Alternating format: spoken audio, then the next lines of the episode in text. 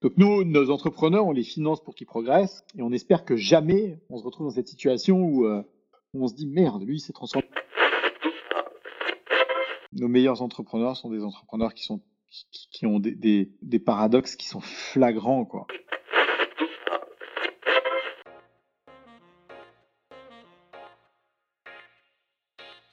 Bienvenue sur Lance-toi et Code, le podcast des développeurs qui entreprennent.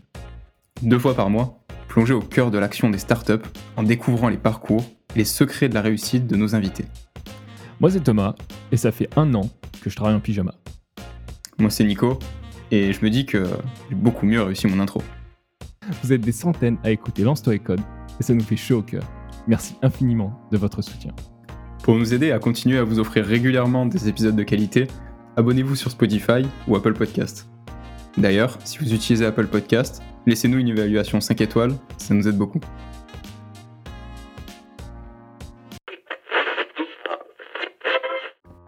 Aujourd'hui dans Lance-toi et Code, on reçoit une figure emblématique de la scène startup en France.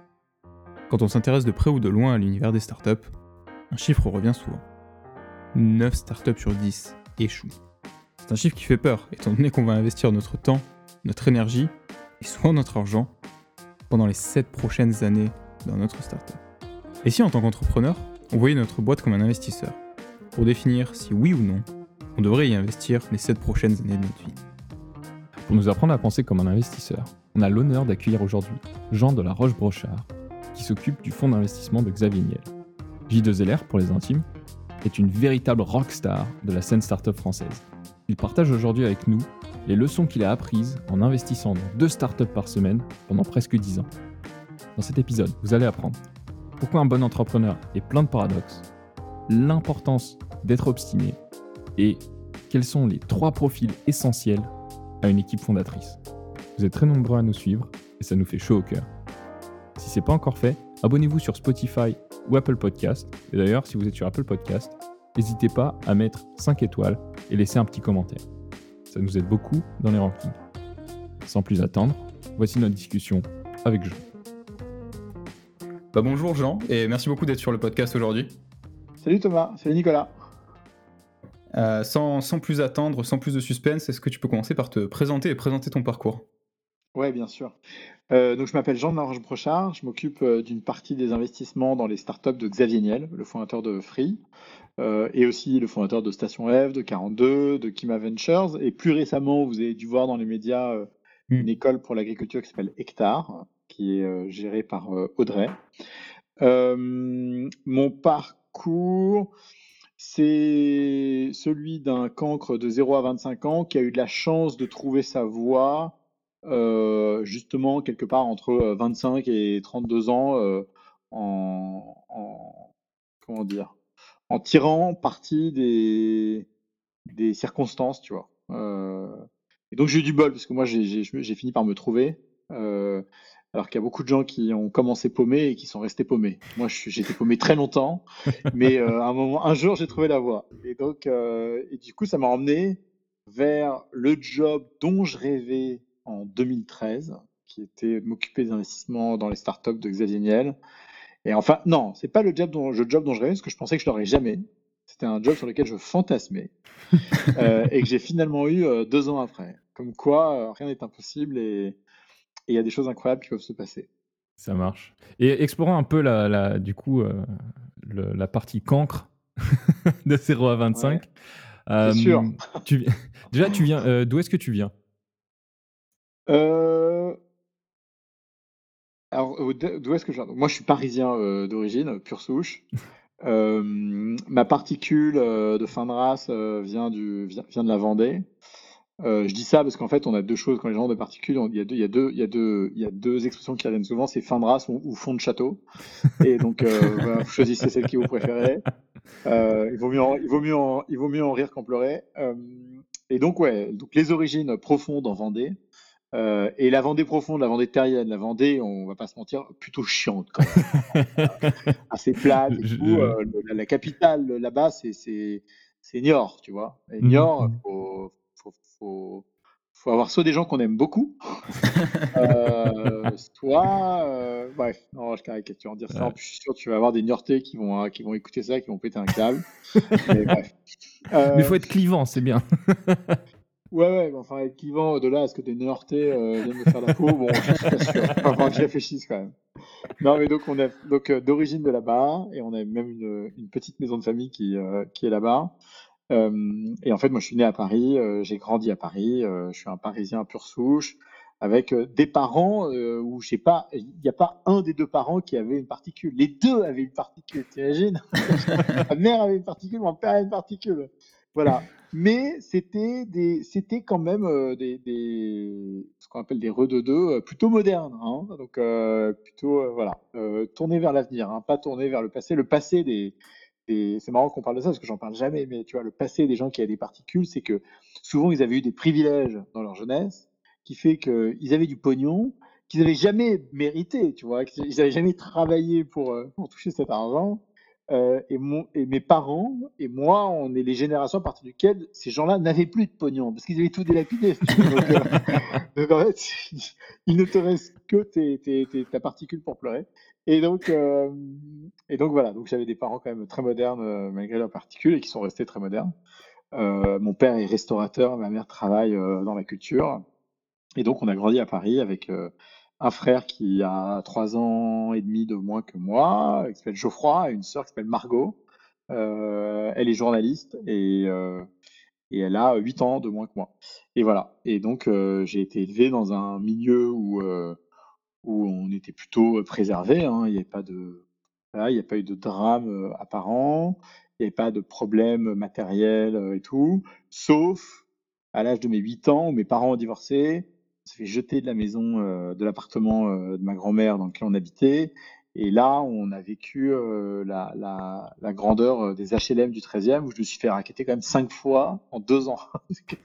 je m'en souviendrai, tu vois. C'était, donc cinq fois en deux ans, ma mère travaillait comme une malade euh, pour élever ses trois gamins. Euh, et, en, et, en, plus, donc elle travaillait beaucoup. Du coup, il fallait nounou pour s'occuper de nous. Du coup, c'était un cercle vicieux mmh. qui était euh, assez, mmh. assez. On travaille plus pour pouvoir payer la nounou. Comment? On travaille plus pour payer la nounou. bon, mais voilà.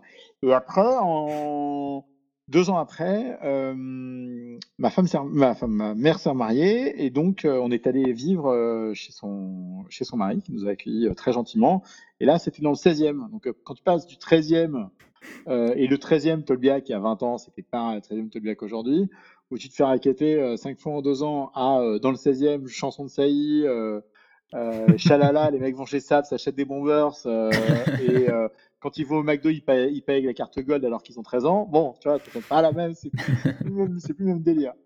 Mais du coup, à l'époque, quand on est arrivé là-bas, c'est con parce que qu'est-ce qui vaut mieux, tu vois? Est-ce qu'il vaut mieux être dans le 13e ou est-ce qu'il vaut mieux être, euh, entre guillemets, le, celui qui a les jeans troués et euh, les semelles qui se décollent euh, à Janson de Sailly dans le 16e, tu vois, dans, ce quartier de, de gens un peu blindax. Et en fait, euh, je pense que c'était intéressant d'avoir pas de moyens dans un milieu dans lequel il y avait des moyens, parce que euh, ça te permet de te projeter de, de, ce que tu pourrais avoir si tu réussissais, tu vois. Ça, c'est mmh. assez euh, marquant, quoi. donc voilà, après 16e, voilà, et puis ensuite j'ai fait la pension parce que, parce que, parce que je foutais rien, qu'il fallait bien que j'ai mon bac. J'ai redoublé ma seconde, j'ai eu mon baccalauréat avec 26 points de retard. Euh, j'ai fait une fac euh, Paris 1 euh, de manière très médiocre. J'ai même redoublé une année là-bas. Et puis, je me suis retrouvé à 25 ans avec mon premier stage dans une boutique de finance où on faisait des introductions en bourse.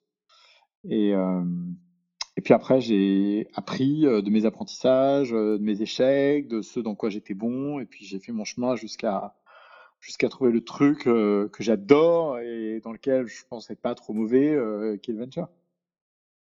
Cool. C'est-à-dire le venture, la, levée de fonds ou l'investissement? Je pense que c'est globalement pareil, dans le sens où c'est comment est-ce que tu te forges une conviction sur des équipes que tu accompagnes soit dans le cadre d'une levée, soit dans le cadre de l'investissement. La différence entre la levée et l'investissement, c'est que tu accompagnes des boîtes en levée parce que tu penses qu'elles peuvent lever de l'argent. Donc, tu ne penses pas que c'est des bonnes boîtes, hein. tu mmh. penses que tu peux lever de l'argent pour elles, alors que dans l'investissement, c'est parce que il faut que tu fasses un retour sur ton investissement. Et en fait, les deux ont mergé, pour moi, se sont fusionnés quand j'ai accompagné Capitaine Train en 2011 et que j'ai continué d'accompagner cette boîte pendant quelques années jusqu'à ce qu'elle se vende à Trendline.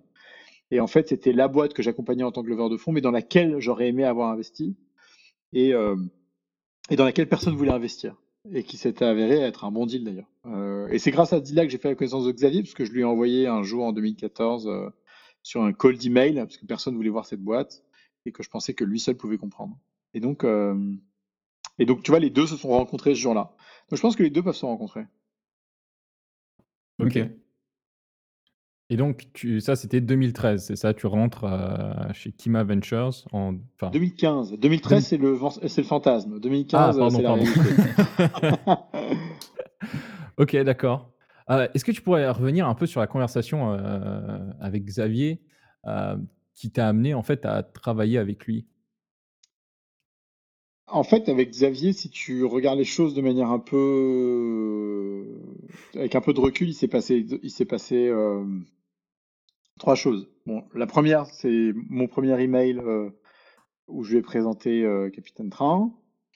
Et puis les échanges d'emails qu'on a eus dans le futur après euh, et sur d'autres deals. Il s'est passé de manière concomitante le départ de Jérémy qui était en charge de Kima Ventures à l'époque, tu vois, et Jérémy aurait été là.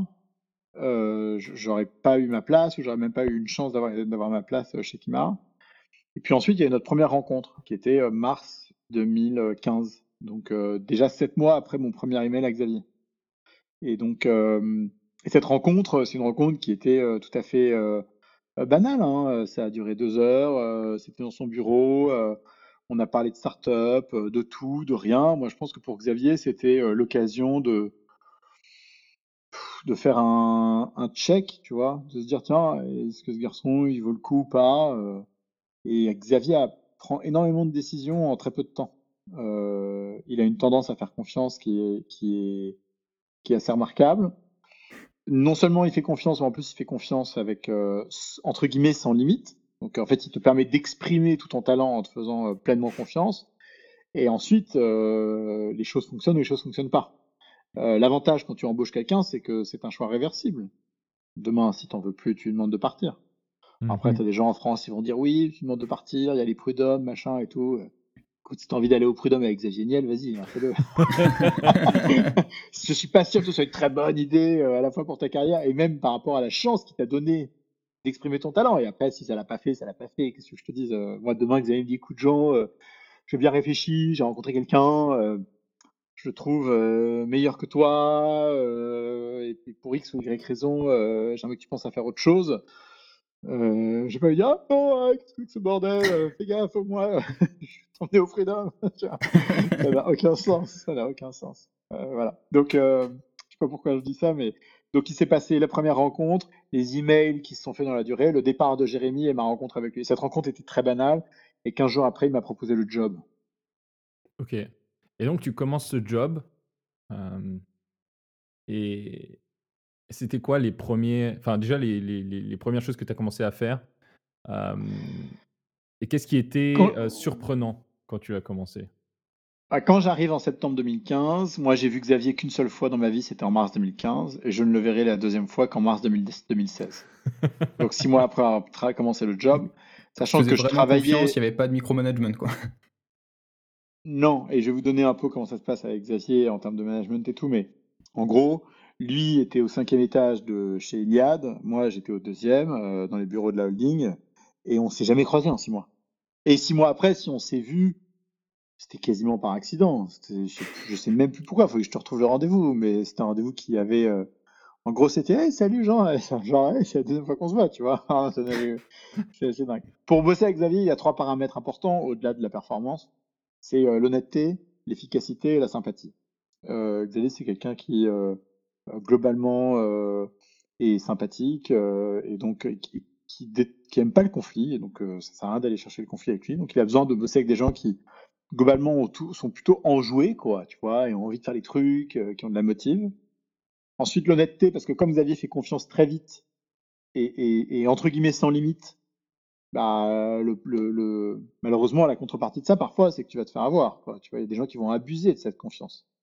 Euh, c'est comme si euh, je vous donnais euh, de l'argent garanti, euh, quel que soit le résultat de votre travail.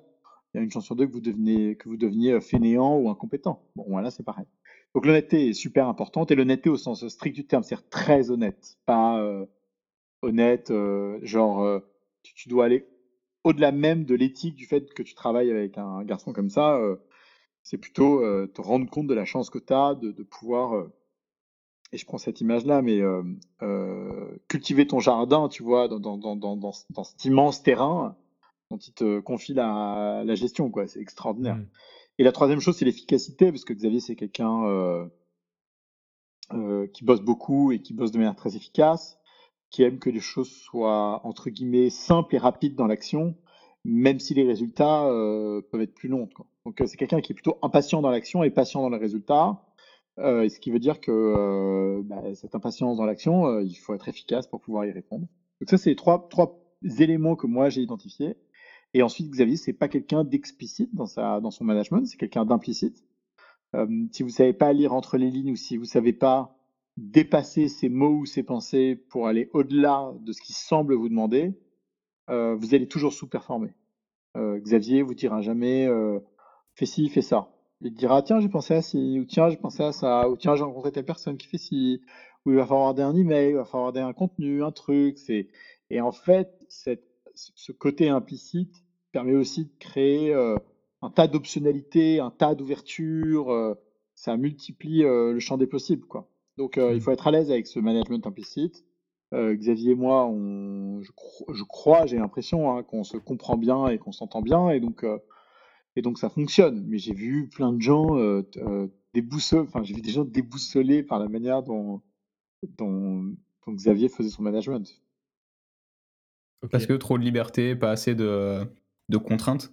Parce qu'il y a des gens qui ont besoin exactement que tu leur donnes euh, un cadre euh, clair, fixe, délimité, avec des objectifs et tout. Mm. Lui est pas comme ça, moi non plus d'ailleurs, je saurais pas faire. Et d'ailleurs, je suis très très heureux qu'on travaille comme ça. C'est génial. Ok. Ouais, tu dis souvent que tu as le, le job de tes rêves. euh, ça y est. euh. Bah, le job des mes rêves, je vais vous expliquer pourquoi et, et, et ça, ça, ça probablement ça explique pourquoi il faut faire preuve d'humilité quand on, on échange avec des entrepreneurs, euh, quand on est dans ma position. On a un métier qui est cool parce que moi je, je finance en permanence et j'échange toute la journée avec des entrepreneurs qui veulent changer leur industrie, qui veulent changer le monde et donc c'est passionnant. C'est facile parce que c'est pas moi qui bosse et ça c'est un truc qu'il faut jamais oublier quoi. Tu vois quand t'es VC, euh, oui tu mets de l'argent au travail, oui tu prends un risque, mais non en fait euh, ton risque n'est pas dans un dans, dans un œuf. En fait t'as un panier avec 100 œufs et si t'en as 50 qui cassent, Mm. les autres vont quand même faire des petits quoi. Mm. Et, euh, et contrairement à, à- Enfin, pas contrairement, mais quand tu perds de l'argent en venture, tu le perds qu'une fois. Quand tu gagnes, tu peux gagner 100 fois la mise. Mm. Donc il y, a- des effets de levier euh, en venture euh, qui font que tu peux pas te plaindre.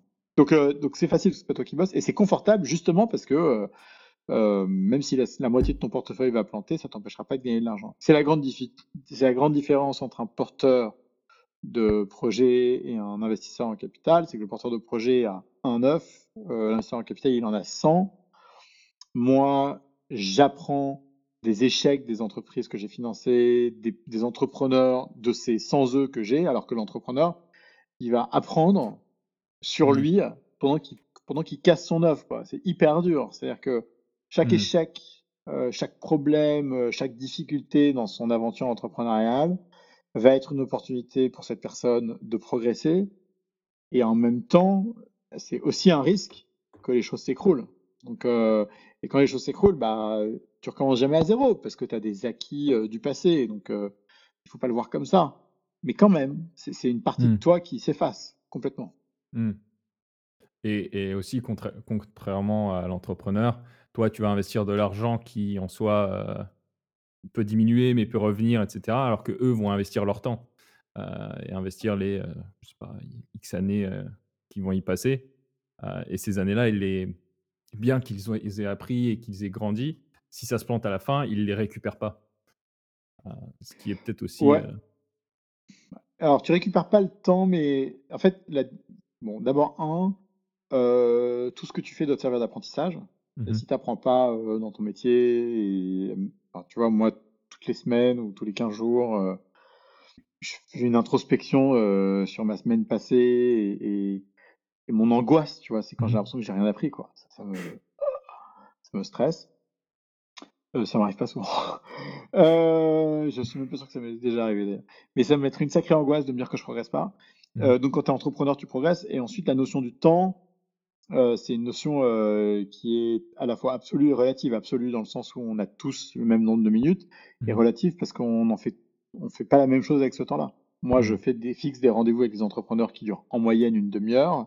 J'ai plein de collègues dans l'industrie qui fixent des rendez-vous qui en moyenne durent une heure. Est-ce que Mmh. vous croyez que les rendez-vous d'une heure sont 2 fois plus, heu, enrichissants que les rendez-vous de 30 minutes? Non, peut-être Mmh. 1,2 fois, peut-être 1,4 fois, tu vois? Si je devais Mmh. avoir des échelles, mais pas 2 fois plus.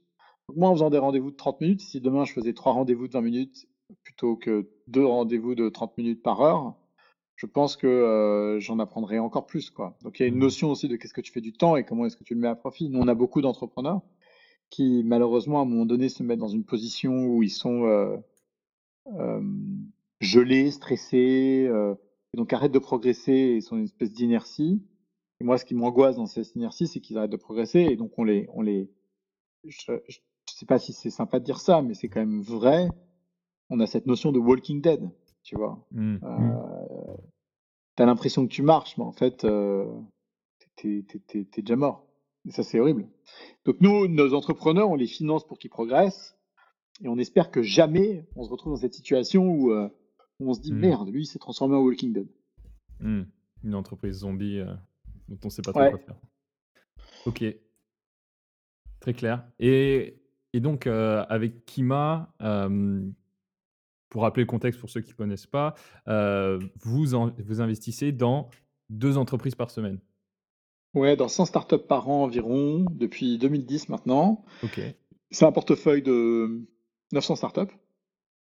C'est un gros portefeuille euh, et on en rajoute 100 chaque année. Depuis 3 ans, on s'est concentré sur les entrepreneurs francophones de la tech. Mmh Heu, parce qu'il y en a assez, il y en a suffisamment et de très bonne qualité et on est heureux de se concentrer là-dessus et donc ça ça maintenant ça ça constitue la majorité de notre portefeuille et à la c'est des entrepreneurs francophones qui peuvent être basés en France, mais qui peuvent être aussi Mmh. basés à l'étranger. OK. D'accord, très clair. Donc, heu, si quelqu'un monte une boîte en Allemagne, aux États-Unis, mais ils sont, heu, francophones, heu, c'est bon aussi? Ça passe? Yes. OK, très clair. Et du coup, donc tu et tes collègues avaient vu, énormément donc plus de 900, hem, 900 startups. Heu, vous avez vu celles qui ont fonctionné, celles qui se sont plantées, heu, celles qui sont Mmh. devenues des zombies. Hem et donc aujourd'hui, on aimerait, tirer de tes enseignements, pour, aider les entrepreneurs à, prendre des décisions eux-mêmes, sur, est-ce qu'ils devraient, eux, investir dans dans la boîte qu'ils sont en train de monter ou plutôt essayer de trouver une une autre boîte à monter, heu, dans laquelle investir leur temps, leur argent, leur énergie. Et donc on a fait un peu nos devoirs et on a vu que, heu, la manière dont toi tu approches, heu, les décisions, d'investissement dans les startups, c'est en regardant principalement 2 axes. L'axe, un axe, personne, donc l'équipe, qui porte le projet et un axe business. Est-ce que le projet en lui-même, a du sens d'un point de vue commercial, business et un avenir? Et donc on aimerait aujourd'hui rentrer, dans en détail dans ces, heu, dans ces 2 heu, catégories, dans ces 2 branches, de décision, pour les explorer avec toi. On commence par laquelle? Bah, commençons par les par les personnes. Bah, c'est ce que je les suis le personnes, c'est intéressant parce qu'il y a bon, d'abord, nous, le prisme par lequel on on on analyse des entrepreneurs, c'est, heu, évidemment, est-ce qu'on pense qu'ils sont capables de progresser et donc d'avancer à mesure que leur projet avance, quoi? Parce que tu vois bien, hein, tu Mmh commences tout seul dans un garage et un jour, heu, tu es peut-être 1000 et tu vaux 10 milliards. Donc, heu, qu'est-ce qui fait Mmh. qu'un entrepreneur passe de 0 à 1000 personnes et de 0 à 10 milliards de valeur? C'est sa capacité à bien s'entourer, à y voir clair sur les décisions stratégiques qu'il doit Mmh mh. Et puis, heu, à créer, heu, tout l'environnement autour des gens dont ils sont entourés face aux décisions qu'il a prises pour que ça fonctionne. Donc ça passe Mmh. par le cash, ça passe par les clients, ça passe par, par plein de choses. Quoi.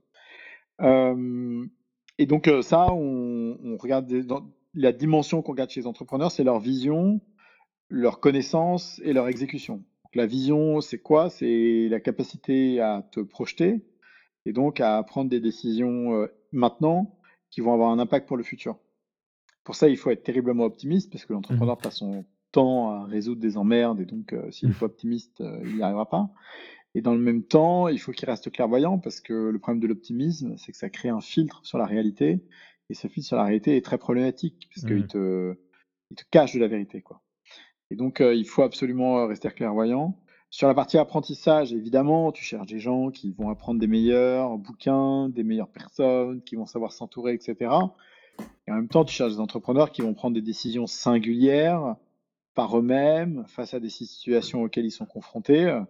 Et donc, il y a toujours un mix entre euh, apprendre des meilleurs et, et- apprendre de soi-même euh, dans les situations. Et le dernier point qui est la partie exécution, c'est on cherche des entrepreneurs qui à la fois avancent bien et à la fois avancent vite. Et faire les deux, c'est très difficile. Mm. Euh, tu ne peux pas courir un marathon en sprint. Euh, et si tu cours un sprint en marathon, euh, tu vas terminer dernier. Donc, tu es toujours, en, en- Mm. toujours tiraillé entre les deux, entre faire les choses bien et faire les choses vite. Donc, on cherche des entrepreneurs qui arrivent à balancer, à créer un équilibre entre ces paradoxes de manière extraordinaire. Et on le voit d'ailleurs, euh, nos meilleurs entrepreneurs sont des entrepreneurs qui, sont, qui, qui ont des, des, des paradoxes qui sont flagrants, quoi. Et, et qui pourraient. Et on.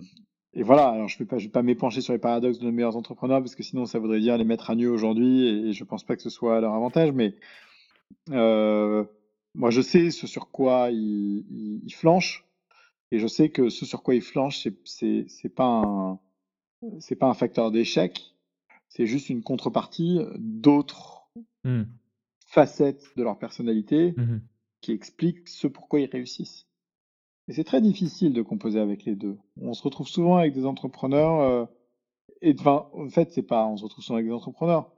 On est tous très imparfaits, et à un moment donné, eh ben, il faut vivre avec ces imperfections. Alors, je dis Mm. pas qu'il faut les accepter bêtement et, et ne rien en faire, quoi. Mais euh, il n'y a, y a pas euh, Mister et Mrs. Perfect, quoi. Donc, euh, il faut comprendre comment est-ce que nos imperfections euh, ont des impacts euh, paradoxaux euh, positifs et inversement. Mm. Et après, euh, sur l'individu, et donc euh, nous, ce quand on voit les entrepreneurs, euh, on cherche des gens qui ont de l'ambition et qui ont de l'obsession. De l'ambition de faire des choses grandes et de faire des choses belles. Euh, de temps en temps, on a des entrepreneurs qui veulent juste faire de belles choses, et c'est très bien, mais ça ne donnera pas de grandes choses, et ce n'est pas grave. Et parfois, on a des entrepreneurs euh, qui veulent faire euh, de très grandes choses, mais qui en oublient un peu la qualité de l'exécution et de ce qu'ils sont en train de réaliser. Ça, on pense que c'est problématique, parce que euh, c'est c'est comme jeter euh, ton papier dans le compost euh, ou euh, tu vois balancer un plastique à la mer, quoi. Mm. La croissance pour la croissance, euh, sans, sans mettre de la qualité dans ce que tu développes comme produit, comme service, c'est affreux parce que Mhm. la, rai- la raison d'exister d'une boîte, c'est de fournir un service ou un produit euh, que, tes clients souhaitent acheter, tu vois, genre volontairement et qui kiffent. Si tu fais pas ça, euh, tu vois, tu as perdu ta raison d'exister en tant qu'entreprise. quoi. Donc, on préfère les gens qui font des choses belles que des choses grandes en termes d'ambition, mais idéalement, on aimerait les deux. Et après, il y a l'obsession, et l'obsession, c'est l'obsession euh, du sujet sur lequel ils sont. On a des entrepreneurs qui se passionnent pour des sujets terriblement chiants. Tu vois, quand Firmin Zocchetto chez Payfit m'explique Mm. que, euh, que euh, tu vois, ça l'excite en gros de, de, de, de reverse engineer une fiche de paye sur Excel. Bon, Et- c'est un concept, quoi. Mm. À tel point qu'il en invente un langage de programmation pour. Ouais, ouais, ouais. Donc il est obsédé par ça.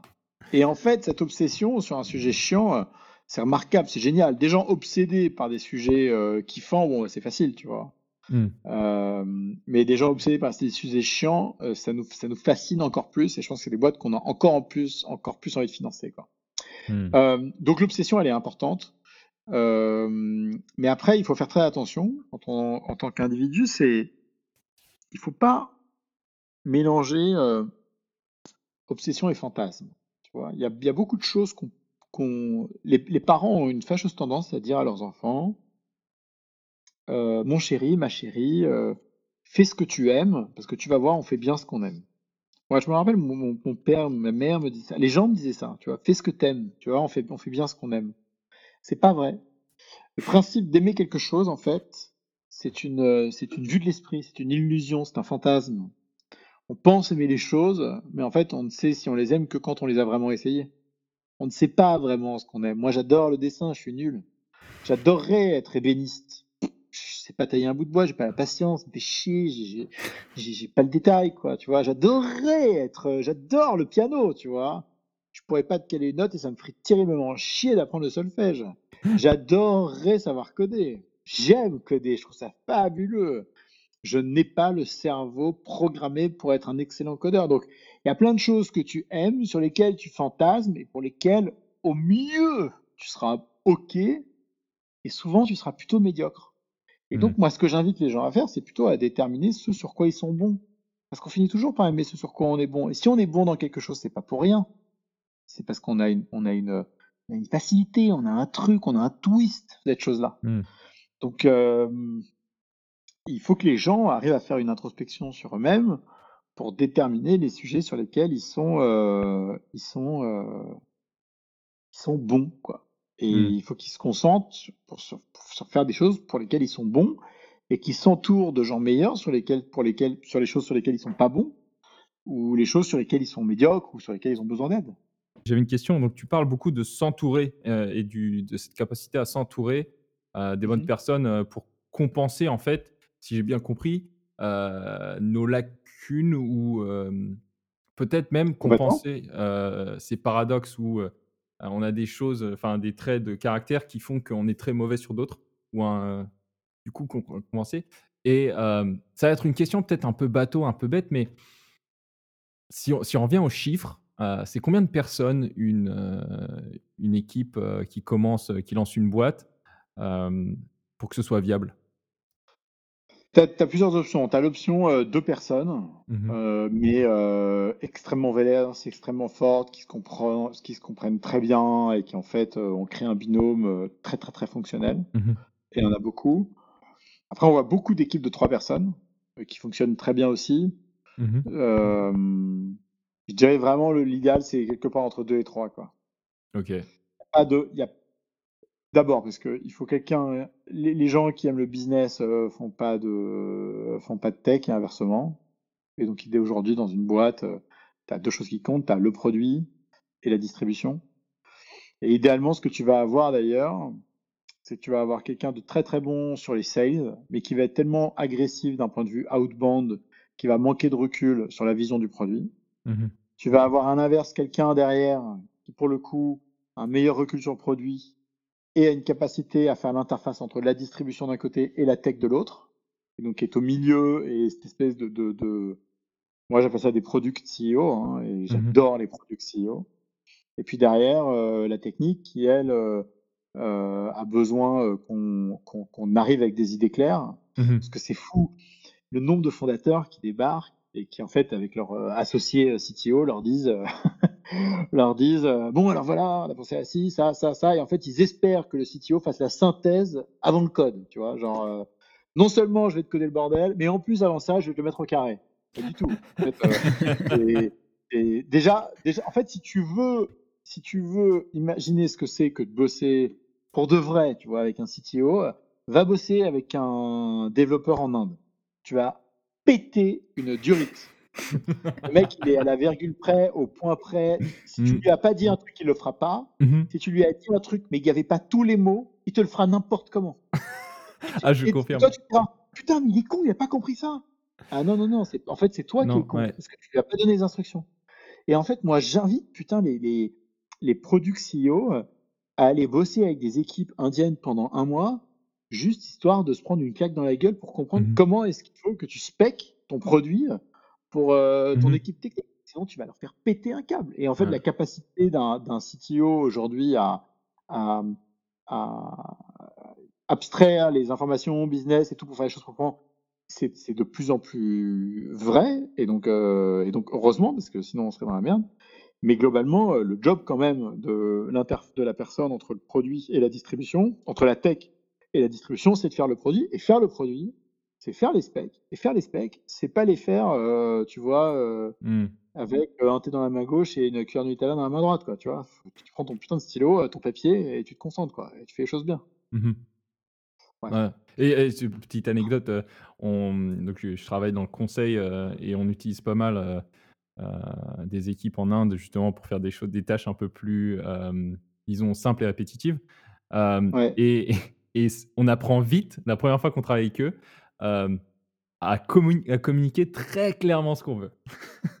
C'est pas du extrêmement code. précisément, Ah, extrêmement extrêmement précis. précisément, Ah, mais vraiment, si tu si tu fais une petite boîte, heu, sur, par exemple, une slide et on dit une petite boîte, atten change, ce mot-là, genre, par exemple, GPO en GP et si que si tu n'indiques qu'une seule des 2 cases où il y a marqué GPO, ils ils ne changeront que la case marquée GPO qui est indiquée.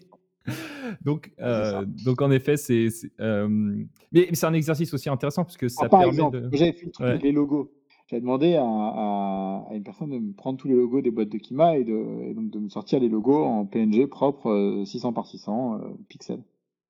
Bah, qu'est-ce qu'elle fait? Elle prend le logo qui fait 100 par 100 et elle te le met en 600 par 600. Zut. Et ton truc, il est dégueu! Mais tu avais oublié de dire qu'en fait, c'était à ISO qualité, hein. Voilà, tu es baisé et le job, il est bien fait? Bah, par rapport au spec que tu as donné, ouais, Mmh. malheureusement, il est fait. Voilà. Est-ce qu'il est bien fait par rapport à tes standards? Peut-être pas, mais il est fait comme il aurait dû être fait. Hyper intéressant. Mmh mh. Et do donc ça, c'est des des indications pour quelqu'un qui a plutôt du coup la vue, heu, la vue business et qui veut communiquer avec son CTO, heu, pour s'assurer voilà que les les specs sont bien définis. Heu, nous, on s'adresse principalement à des développeurs. Comment est-ce qu'un développeur, du coup, pour devenir un product CTO, un product CEO, quelqu'un qui a cette compréhension technique, qui a cette appétence pour la technique, peut, heu, du coup, être cette passerelle, peut, heu, Bah, le meilleur le exemple pour moi, c'est Hugo, le CTO de chez Side, heu, qui est passé chez 42, qui avant faisait du business et lui a cette double casquette, c'est quelque chose de très automatique chez lui. Il s'est révélé, très bon technique plus tard, mais avant il avait eu cette compétence business et tu le vois, c'est c'est il a cette double casquette, il est très, très bon là-dessus. Donc il y a pas de secret, hein, ça veut dire qu'il faut que tu aies mis les mains dans le cambouis, qu'il faut que tu te sois mouillé, que tu sois allé voir ce qui se Mmh. passe, mais en même temps, hem Enfin, c'est pareil, tu vois? Tu peux fantasmer, heu, du fait, heu, de dire: «Ah, il faut que je me mette du côté business, du côté produit, du côté sales, parce que je veux pas juste être un CTO, ou je sais pas quoi». Mais en fait, peut-être que c'est juste, un CTO, peut-être que c'est là où en fait tu excelles, tu vois? Peut-être donc là, il faut que tu te poses la question: «Est-ce que tu vas être bon à apprendre à manager une équipe ou pas? Est-ce que est-ce que tu es plutôt un individual contributor?» et si tu un individual contributor, il faut que tes compétences, heu, dépassent toutes celles des autres pour que tu puisses réaliser l'impossible là où les gens ont besoin de toi. Hem, si tu te rends compte qu'en réalité, tu vois, tu as une tendance, tu as une une sensibilité produit forte et ben, c'est génial, heu, dans ce cas-là, heu, mais te dis pas: «Je vais faire du produit». Dis-toi: «Comment est-ce que je vais permettre de faire l'interface parfaite entre quelqu'un qui fait du produit et ceux qui font la tech?» Et c'est là et c'est là que tu recherches d'ailleurs un bon CTO, tu vois? Un bon Mmh. CTO, c'est vraiment quelqu'un qui est en mesure de faire l'articulation entre les équipes produits et les équipes, heu, tech, quoi. Et après, tu peux aller t'essayer à la vente et peut-être y trouver du plaisir et donc heu, te positionner comme un un shadow sales ou comme quelqu'un qui de temps en temps va sur le terrain pour récupérer de l'insight, pour, hem et et et peut-être que ça t'inspire dans la manière dont tu résous les problèmes techniques, heu, derrière, quoi. Mais si tu es un très bon CTO, si tu es un très bon tech, tu vois? Et que tu te rends compte que c'est quand même ta capacité première, ta qualité première, je veux dire, tu vas pas tu vas enfin, si tu veux, si tu as commencé à coder à 10 ans, heu, et que tu as passé 12 heures par jour sur ton PC, heu, pendant les 10 dernières années, putain, mais tu vas pas demain te lever et te dire: «Ah super, heu, je vais aller taper à la porte d'un mec et puis je vais lui vendre une encyclopédie Encarta, heu, 12 volumes, heu, pour, heu, 90 balles». Jamais! Genre, c'est un truc, ça va te mettre l'angoisse pendant 15 jours. Tu vas pas endormir, tu vois? De devoir juste toquer à la porte du mec, tu vois? Genre, tu vas faire, attends, je vais déranger quelqu'un, mais si ça se trouve, ils sont occupés tout. Genre. un sales, il s'en bat les couilles, tu vois. T'es occupé, pas occupé. Je vous dérange, non, hop, et il te vend le truc, tu vois. Euh, Ouais. Bon, bref, je caricature. Donc, euh, il faut pas euh, fantasmer quelque chose qu'on fera pas. Mais en revanche, euh, peut-être que, en tant que, peut-être que tu as des, des- des capa- une capacité à comprendre des enjeux business et tu te rends compte que les autres n'ont pas. Et dans ce cas-là, euh, euh, et dans ce cas-là, il faut, euh, je sais pas comment faire, mais il faut, arriver à, créer cette interface avec la personne qui elle va faire les sales, la distribution et tout. Mais tu peux pas aller au plus près du client, je veux dire au sens brutal du terme, c'est-à-dire je vais aller vendre si c'est quelque chose que tu n'as jamais fait et que tu n'aimes pas faire et avec lequel tu es mal à l'aise, quoi. Donc euh, c'est c'est compliqué. C'est pour ça qu'on parle de s'entourer et de s'associer. C'est parce qu'à un moment donné, bah voilà, il y a des choses pour lesquelles on est très bon et des choses pour lesquelles on est on est moins câblé, quoi. Donc, donc voilà. Mais Hugo, le- regardez euh, Hugo, quoi, le, le- le profil du CTO de chez Side, Mhm. c'est un profil hyper intéressant parce que c'est un profil très complet. euh, avec un très bon sens business, un très bon sens technique, quoi. C'est assez, c'est assez- assez remarquable.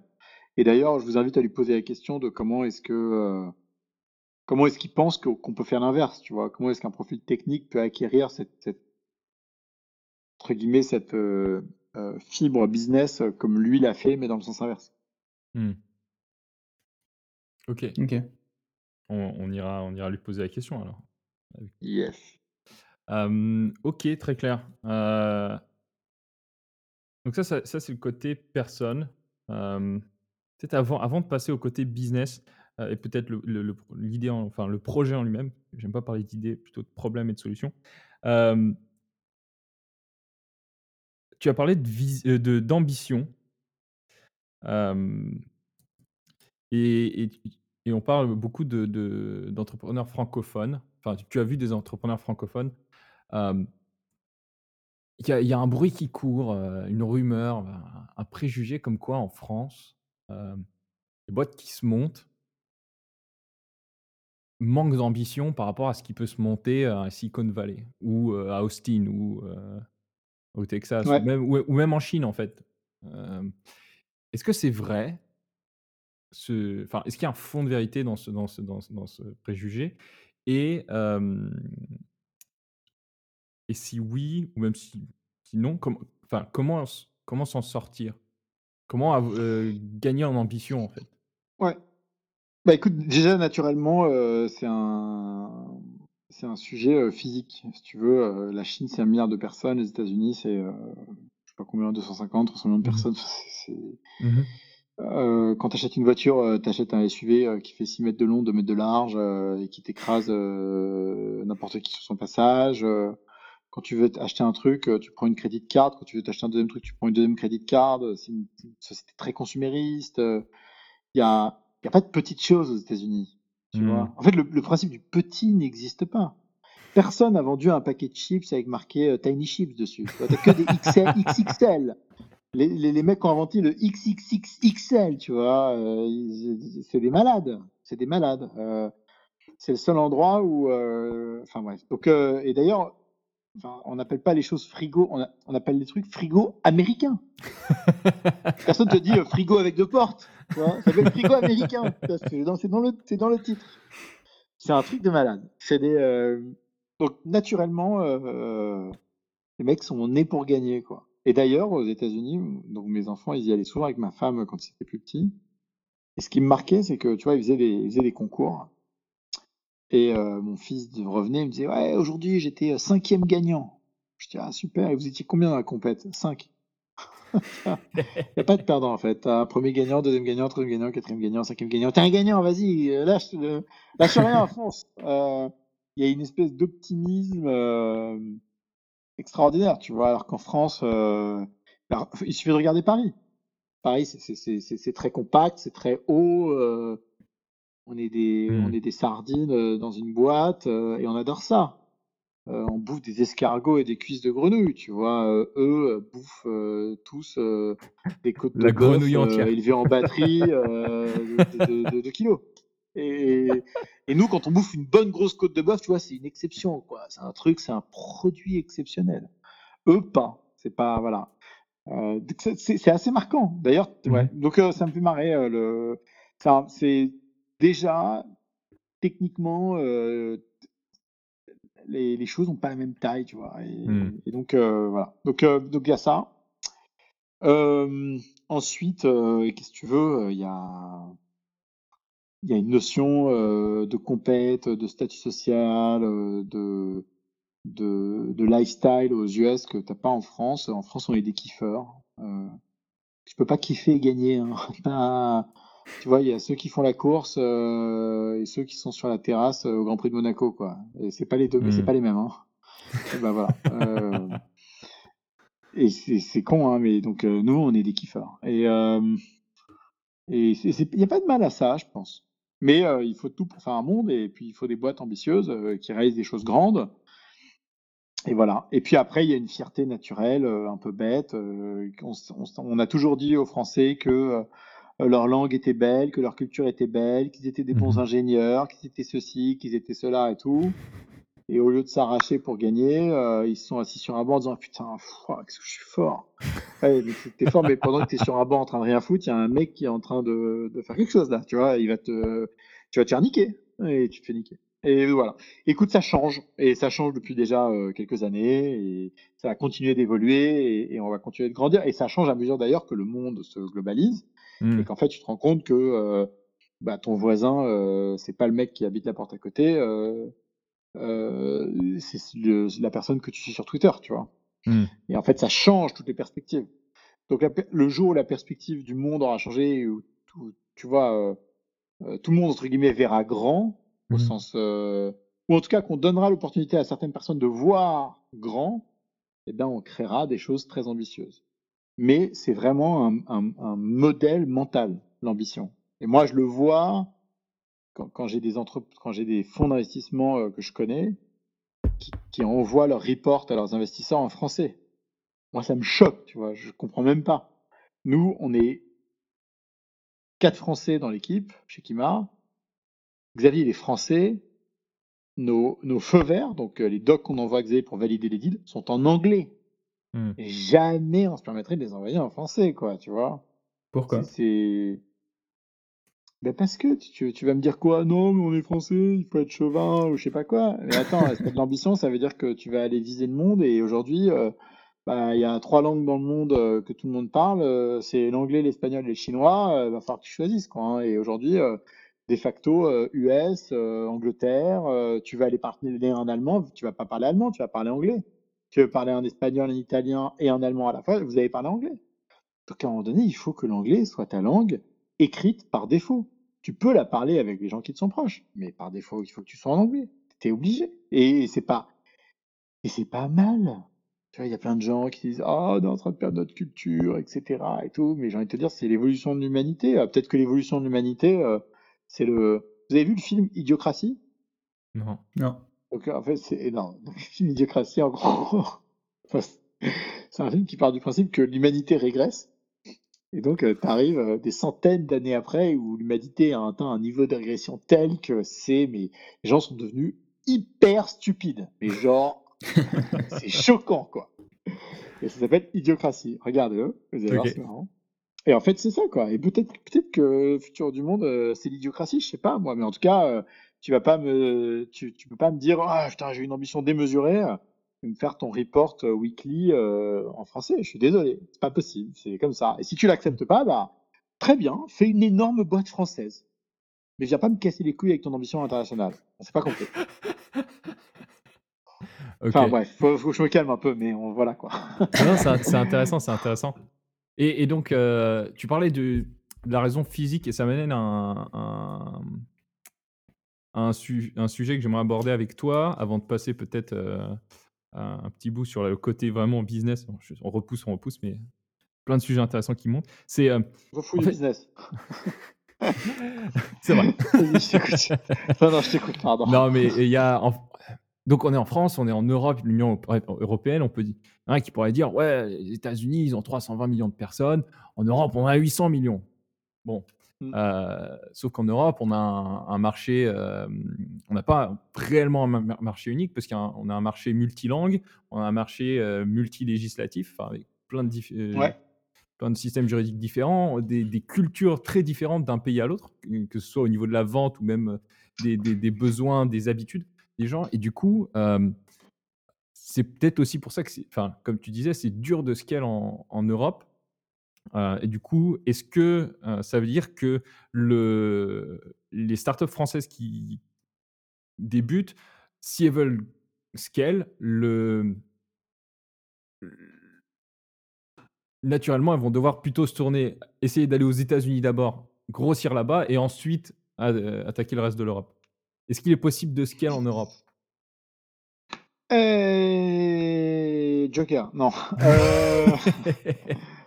Et après, Non, si oui, comment quand- ah, non, la problématique que tu as en Europe, c'est que tu peux pas te lancer dans un pays sans avoir euh, d'abord euh, compris les spécificités culturelles Mm. et de business et tout du pays en question. Mhm.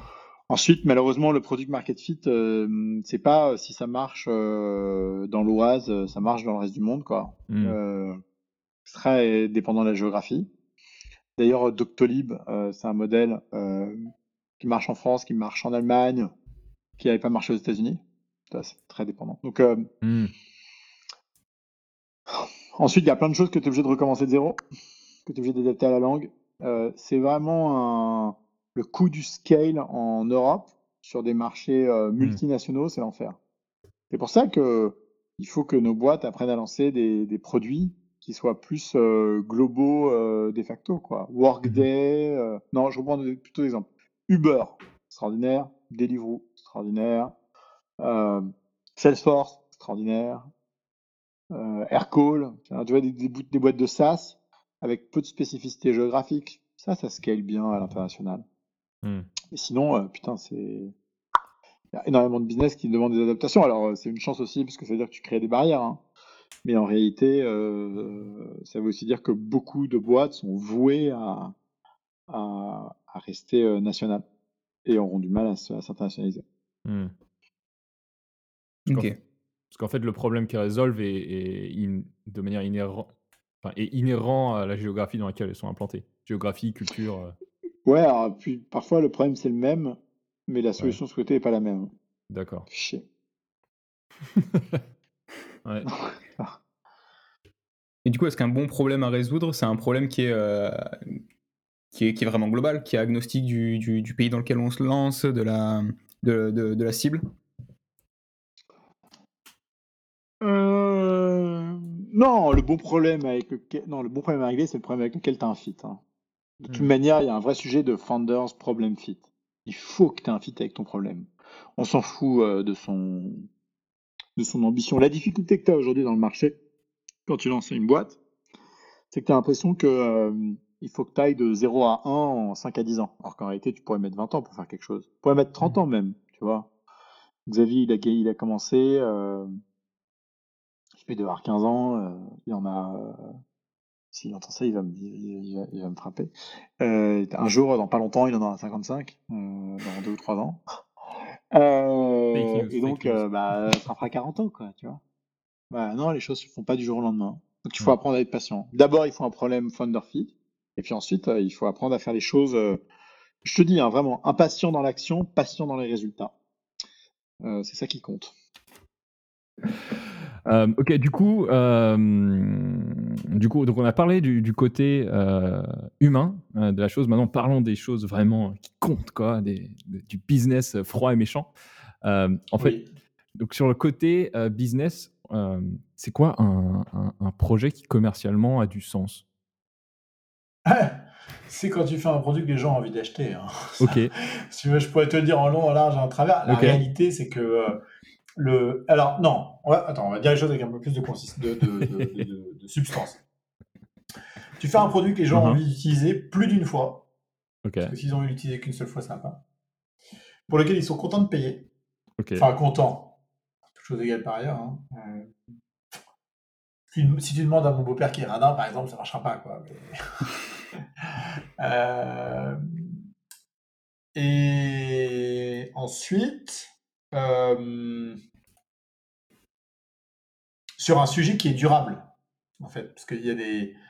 Par exemple, le, le- le Covid aura probablement créé des Mhm. opportunités qui ne sont, euh, qui ne sont valables que pendant le Covid. Hmm, Mm. Alors qu'en fait, toi, ce que tu veux, c'est attaquer un sujet qui est, Mhm. comment dire, qui est gros, qui est important, tu vois, sur lequel les gens ont besoin, Mhm. euh, qui est pénible, sur lequel on peut, euh, qu'on peut vraiment résoudre, et qui est durable, quoi. S'il n'est pas durable, euh, pff, Mhm. ça, ça a été au bout d'un moment, c'est quand même pas très drôle, quoi. Donc ça, c'est important.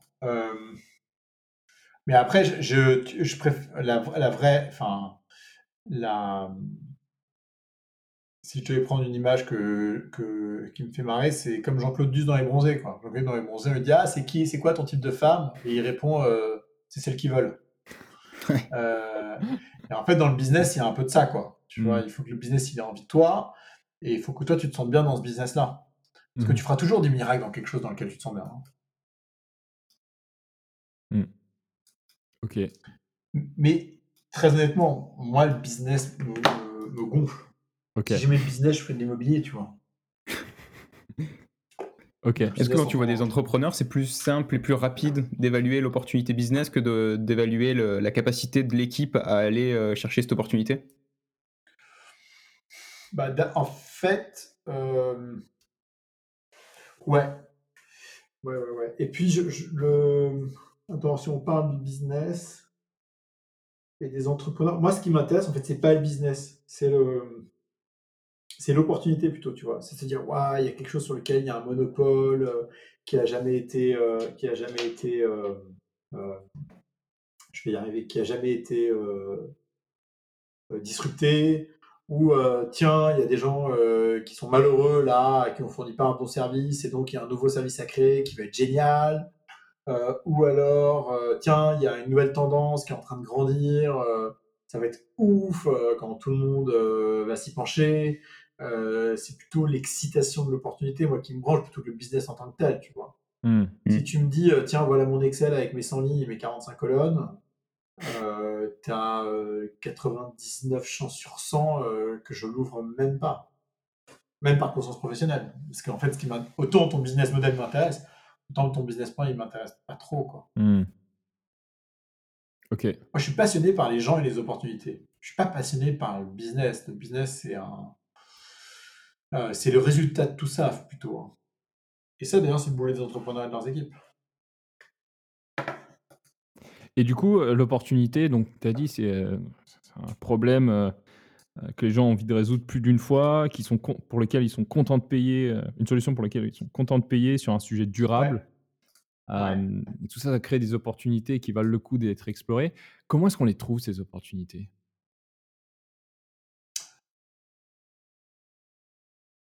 Ouf.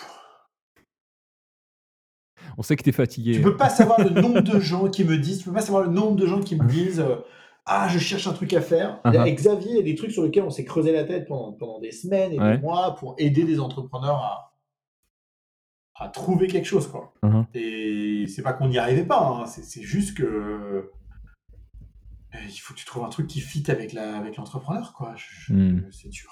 C'est super dur. Je sais pas. Pas. Il y, a, il y a autant de raisons pour lesquelles un entrepreneur a commencé quelque chose que euh, qu'il y a de sujets. Quoi. Souvent, c'est qu'il a été confronté au problème. Mhm. Ou alors qu'un jour, il a rencontré le problème sur sa route, il s'est dit Putain, ça c'est génial, j'adore, j'ai envie de le résoudre. Mais personne, mais le nombre de gens qui se sont levés un matin et qui ont dit Ah, tu vois, comme des bons, comme des bons, comme des bons consultants, ah, on va regarder la liste des problèmes dans le monde, et puis on va en choisir un euh, qui est gros, durable euh, et pénible. Uh-huh. Oui, il y en a, mais, mais c'est pas ceux qui te font vibrer, quoi. Ouais. Euh, donc, euh, donc voilà, mais il y en a plein. Tu veux un problème, tu vois, tu veux des, tu veux des problèmes gros, durables, pénibles, tu peux en trouver partout. Maintenant, est-ce que tu vas suffisamment avoir la motivation pour faire ça pendant les, les dix prochaines années C'est pas la même, quoi. hein. Hmm. Les dix ans, je suis gentil. C'est vrai. C'est d'ailleurs, euh, parce que euh, c'est quoi en, en- en moyenne euh, le temps que met une boîte dans laquelle vous investissez pour arriver, s'il réussit, euh, à un exit ou euh, à une IPO, euh, si c'est ce qu'ils veulent faire? Et Est-ce que ça a évolué au fil du temps aussi euh? C'est 8 à 12 ans. De toute manière, il y a. les raccourcis dans la vie euh, ne, ne sont que des, que, des, que des événements fortuits. Il n'y a pas de raccourcis dans la vie. Il ne faut pas miser là-dessus, quoi. Tu vois euh, Tu peux jouer au loto toutes les semaines euh, et continuer d'attendre que le loto tombe et terminer sur ton lit de mort et tu te rends compte que tu n'as rien foutu parce que tu as attendu que le loto tombe. Hmm. Là, sur le business, c'est un peu la même chose. Tu fais pas ça en te disant, «Hum, tiens, j'ai un plan à 3-5 ans ou. Non, poses pour être pour la durée. Si tu as beaucoup de chance, tu réussiras très très fort, très vite. Mhm. Si tu as de la chance, tu réussiras euh, très fort, quelle que soit la, quelle que soit la durée. Et puis, euh, si tu n'as pas de chance, tu, tu- tu réussiras bien, mais ça va prendre vachement de temps. Hmm.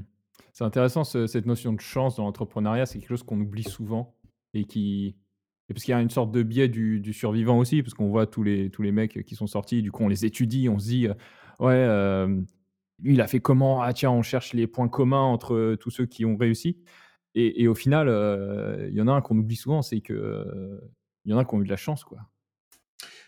Bah, la chance, c'est ta capacité à tirer profit des circonstances. quoi, Ouais. tu vois. En fait, euh, il y a énormément d'éléments endogènes euh, qui sont euh, le fruit de ton travail, de ta motivation, de tes capacités à saisir les opportunités, etc.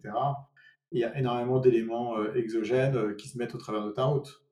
J'ai envie de te dire, euh, s'il y a un mec qui te, qui te, qui- te tend un sac en papier et que dedans il y a de l'or et que tu prends pas le sac parce que tu dis, tiens, c'est quoi ce sac? Bon, ouais, qu'est-ce que je te dis c'est-.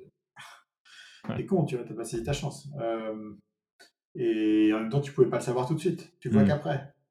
Le problème de la chance et, et des circonstances euh, fortuites, c'est que tu ne peux en comprendre la mesure qu'à posteriori. C'est pour ça que il faut toujours donner le maximum, euh, bien bosser, beaucoup bosser, euh, bosser avec droiture, euh, parce que c'est comme ça que tu maximises le potentiel des circonstances qui se présentent à toi. Ok, très clair. Bah, du coup, Jean, à moins que Nicolas ait, une dernière question pour toi, je te propose qu'on passe à, à à notre section ludique, euh, une petite section qu'on qu'on- qu'on fait passer à tous nos auditeurs, euh, C'est parti. euh, qui commence par un Fast and Curious, des étapes de la vie de l'entrepreneur. Donc, euh, c'est euh, le principe est simple, c'est des questions en A ou B. euh, et on aimerait bien que tu nous donnes donc une réponse A, la réponse B, et ensuite un petit pourquoi en une ou deux phrases. Euh. Donc je vais lancer euh, Nicolas sur, euh, sur le Fast and Curious. Yes.